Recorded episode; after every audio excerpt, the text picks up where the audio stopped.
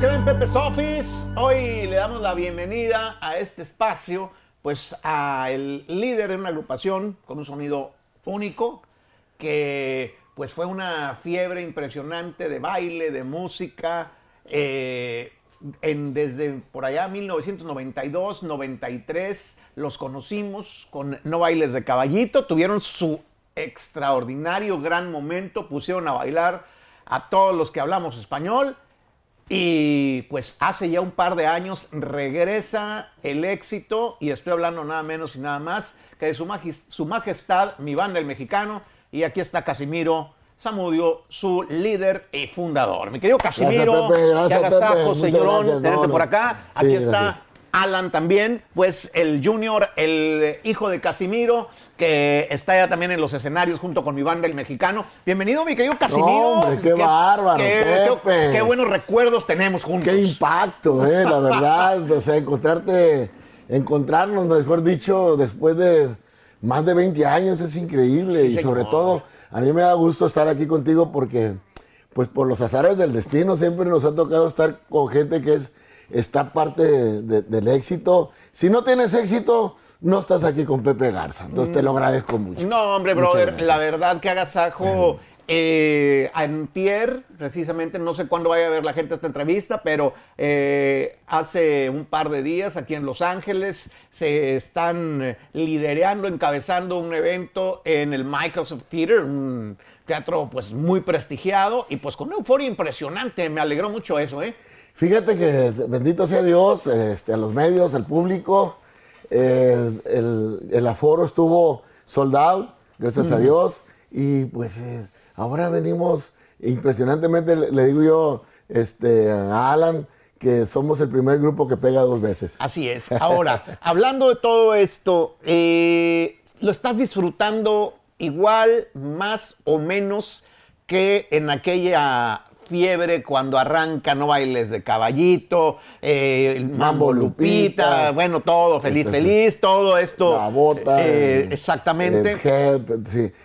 Mira, Está- lo- lo- eh, cuando, cuando fue ese encuentro, cuando llegamos a ese nivel, lo disfrutábamos este, muy bien, la verdad. O sea, no, no, no puedo decir yo que no. Sin embargo, el éxito conlleva también este, eh, Estar viajando y estar luego Sí. no sabe ni, ni, ni, ni- qué pasa Sí, ni a tu alrededor. ¿no? Entonces, empieza, el problema es de que empieza a- a- a- a la, la banda a conformarse de ser una línea horizontal, se empieza a convertir en un triángulo, en una punta, y esa punta es Casimiro Zamudio. Sí, señor. Y, y yo, no- yo, a mí me hubiera gustado, Pepe, que estuviéramos Germán, Jorge, Pancho y Casimiro en la actualidad. Así es. No me, no me- no me- nunca me hubiese gustado que se haya formado esa punta y que Casimiro lo consideraban el líder. el- Ah. Bueno, a lo mejor y sí, pero, o sea, eso me hubiera gustado. Entonces ya no se empezó a disfrutar porque empezó a haber problemas de Sí, índole de na- naturales, profesional, ¿no? sí. El- el, eh, la naturaleza humana pues es Sí, complicada sí, sí. Y, y luego empiezan los Entonces, celos o Sí, cositas los así. celos.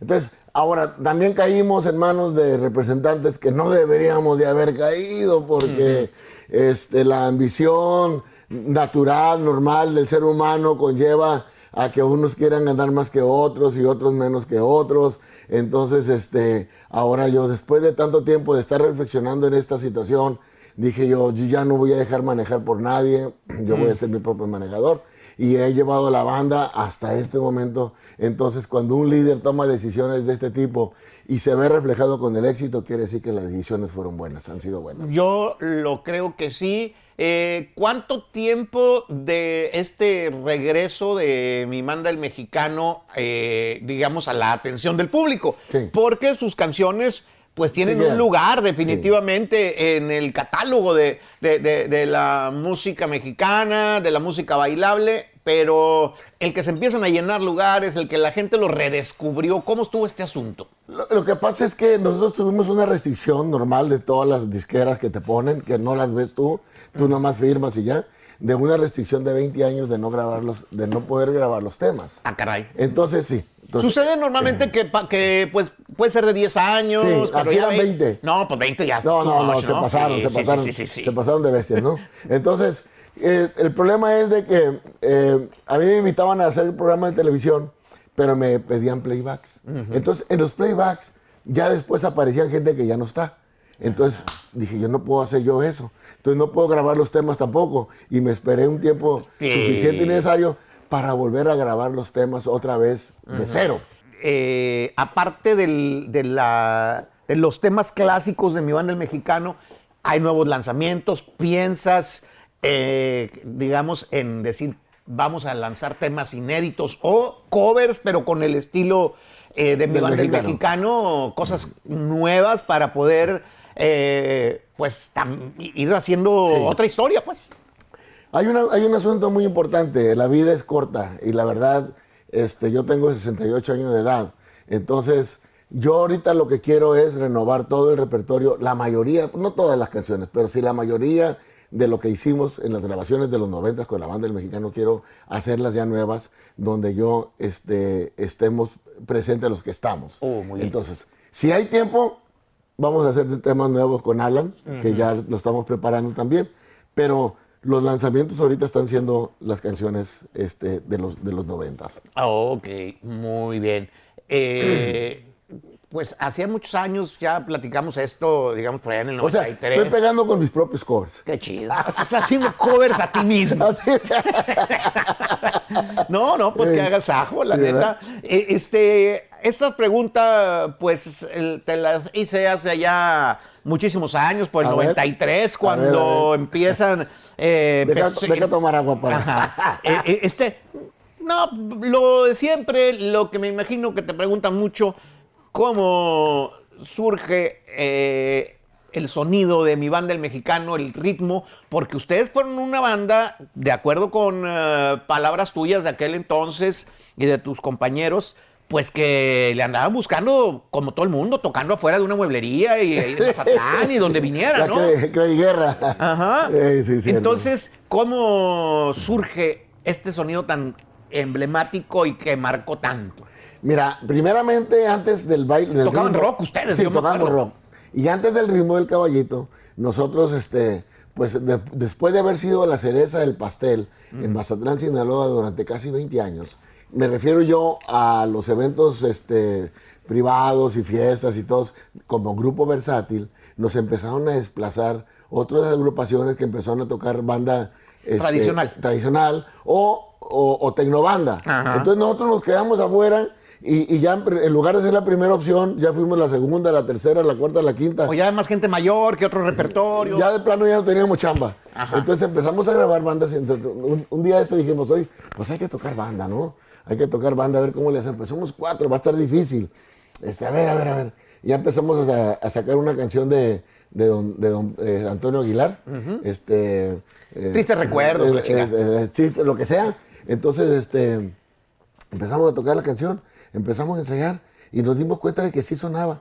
Entonces, eh, cuando ya, so- ya estábamos ensayando la canción esa, este, el puño de tierra, no mames. Entonces, cuando ya llegó a la parte de donde ya entra, entra el cantante, Germán quiso seguir tocando, porque la historia nadie la puede cambiar, nadie la puede borrar. Claro. Germán este, empezó a tocar la batería y siguió tocando. Le dije yo, no, no, no, no, espérame, si es que con la banda no lleva batería, no va tocando la batería. Entonces nos dimos cuenta que la banda la hacíamos con dos, el teclado principal y Pancho en el bajo. Entonces, como Jorge iba ocupado tocando las melodías, entonces fue cuando yo me colgué el tecladito Ajá. para ayudarlo con las armonías, Ajá. con los Ah, no, saxones, con las- ok. eh, con los saxones, ¿no? Entonces ahí entonces, y la batería, pues ya nos dimos cuenta que entre los cuatro podíamos hacer eso.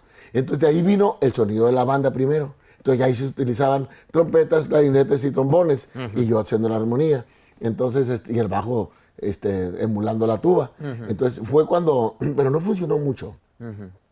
No, no hicimos muy gran cosa. Entonces Jorge una vez se va, lo contratan para ir a, a él este, solo a una gira acompañando a una muchacha cantante.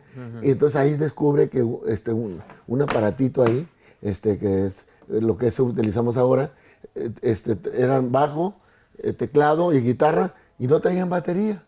Entonces la batería era un...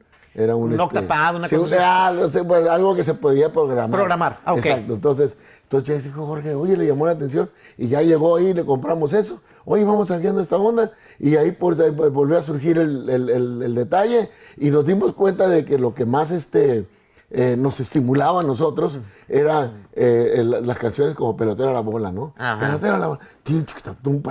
Entonces, entonces dijimos, oye, está bien esta onda. Entonces empezamos nosotros a tocar eso ya y fue donde ya fue un quinto elemento el instrumento ese, o sea, batería, bajo, teclado, este, y yo tocando el teclado, ¿no? Entonces fue el Oye. quinto, el quinto elemento fue ahí. Entonces Eh, fue cuando hicimos eso. ¿Y quién les dijo, oye, esa madre va a jalar? O sea, ¿quién fue el que dijo, esta voy a contratarlos o, o vamos a sacar un disco? No- nosotros sentimos eso, o sea, eh, eh, de- ese estímulo, ¿no? Esa, Como sen- que se la- esa sensación. De defender esa madre. De- o sea, sí, de dijeron, esa- sí. Entonces, nos dijo la compañía izquierda, pues hay que grabar los 12 temas más vendidos del momento, pero al estilo de nosotros. Fue cuando grabamos, este, do- elegimos 12 temas, pero entre ellos pusimos el Ya Llegó, Mi banda el mexicano, con ustedes, y pa, pa, pa, para, pa, pa, pero la bola. Esas dos canciones son muy parecidas. Tú sabes música, Claro. tú sabes armonías, y esa, es- la base es la séptima dominante.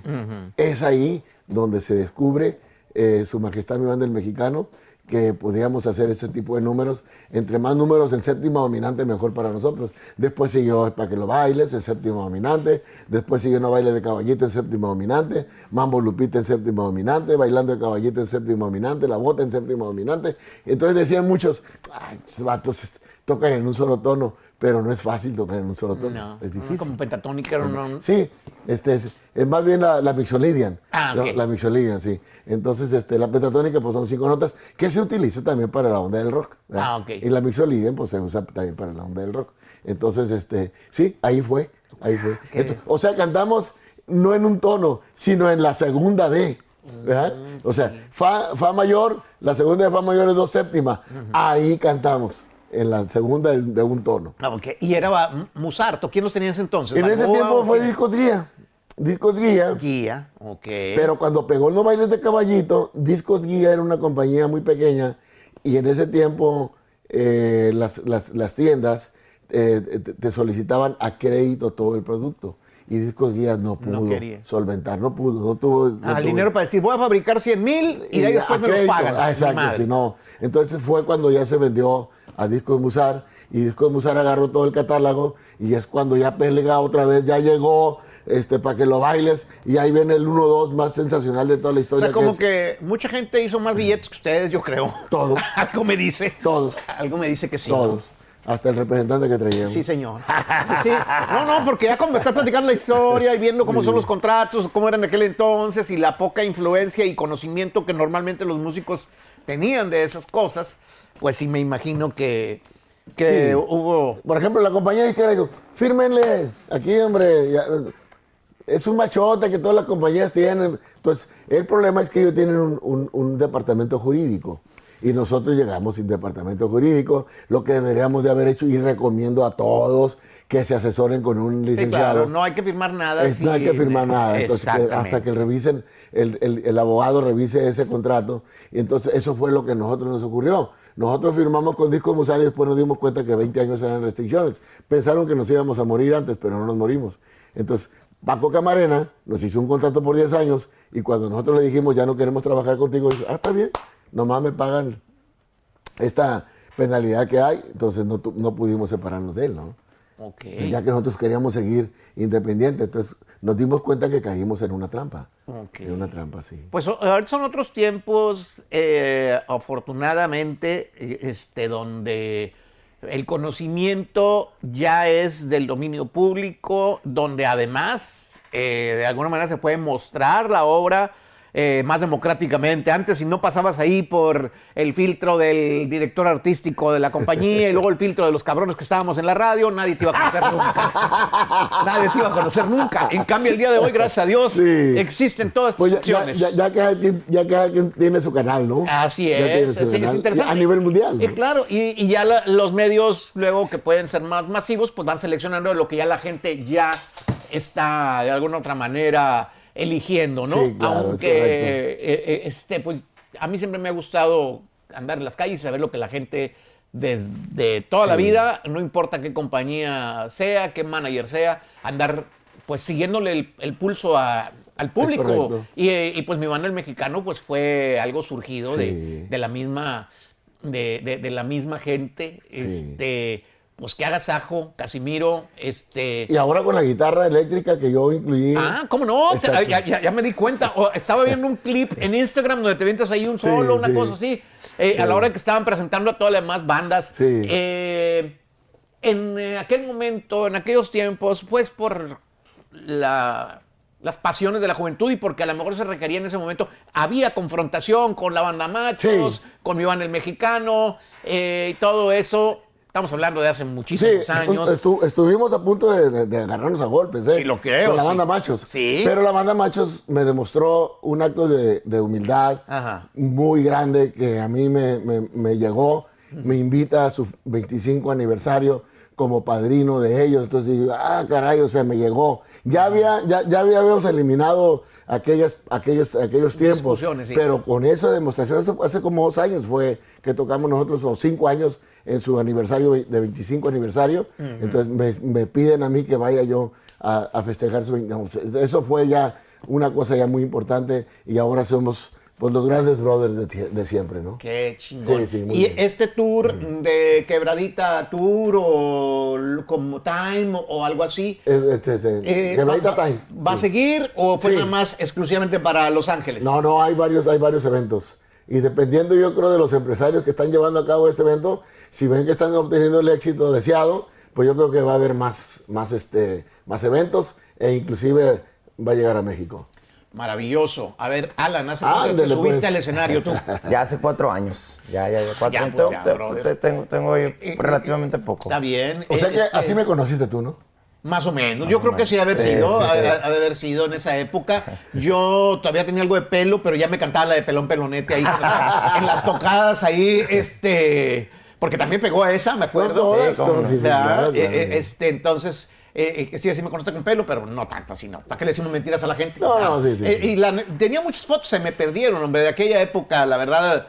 Eh, por ahí deben dar algunas, creo yo. Pero en fin, Alan, entonces tú hace cuatro años ya subiste al escenario. Sí, sí, hace cuatro años. Muy bien. Que decidimos acompañar a mi papá. Ok. Eh, digo, de camaradas o de cotorreo dicen este güey, ¿qué, ¿qué onda? ¿Cuándo pone a tocar un instrumento? ¿Qué va a hacer ahí o qué pedo? Pues mira, ahorita estoy aprendiendo el negocio de mi papá, estoy, soy segunda voz, mm, eh, he, grabado algunos temas ahí de, Su Majestad. Entonces es... como primera voz. sí, primera y segunda, ¿no? o sea, el lanzamiento fue de Help Ayúdame como primera voz. Por la primera voz, sí. Sí, oh, muy bien. estamos. Donde estaba yo muy enterado. Sí, ahí andamos entonces.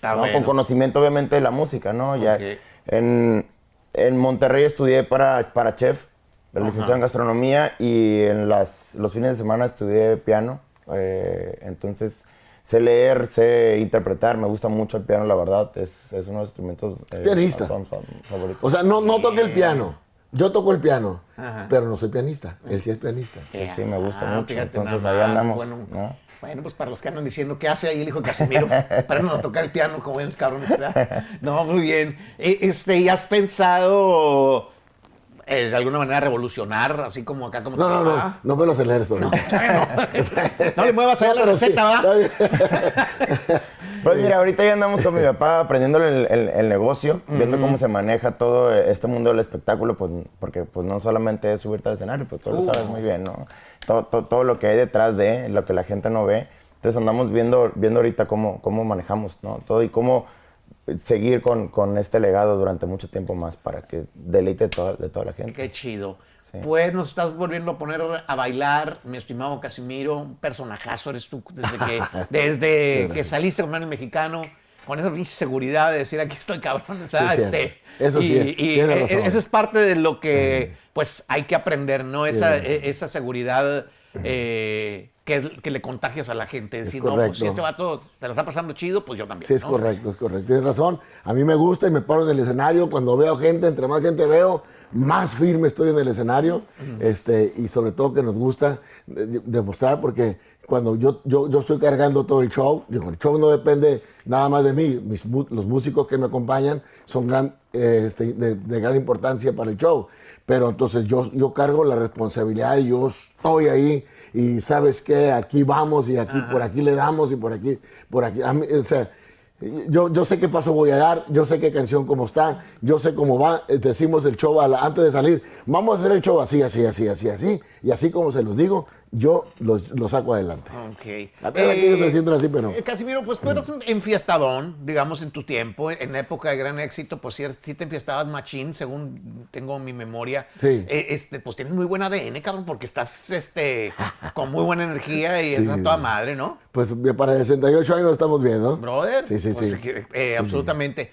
Eh, ¿En qué momento ya le paraste a, a desveladas y todo lo que conlleva ese tipo de rollo? Bueno, O- mira. Bueno, Ah, ah, desveladas ah, tienes que tener ah, porque trabajas en la música. Hay, un- hay, hay una cuestión muy importante, Pepe, que la gente desconoce. Por ejemplo, este, dice, mucha gente piensa que yo este, le, le entraba mucho. a la- yo, yo nunca he bebido, Ah, ok. para empezar. Ok. Nunca he bebido. Y, y las desveladas, pues lo malo no es desvelarte, lo malo es no dormir. Claro, por supuesto. Digo, desvelarte, pues trabajas en esto. Sí. Pues es como, por ejemplo, siempre he dicho, Mario Quintero se duerme, no sé si a las 8 o 9 de la mañana, se levanta a las 4 de la tarde. Y duermes, ¿no? Por O sea, supuesto, lo por correcto. supuesto, por supuesto. La cuestión de las drogas, yo me di cuenta, o sea, est- estuve así eh, entre la delgada línea de la libertad y el libertinaje. Ajá. Entonces, cuando yo me di cuenta de que eso no me permitía a mí ser lo que yo soy y me transformaba, dije, ahí muere. No tiene caso. Que no fue mucho tiempo, ¿no?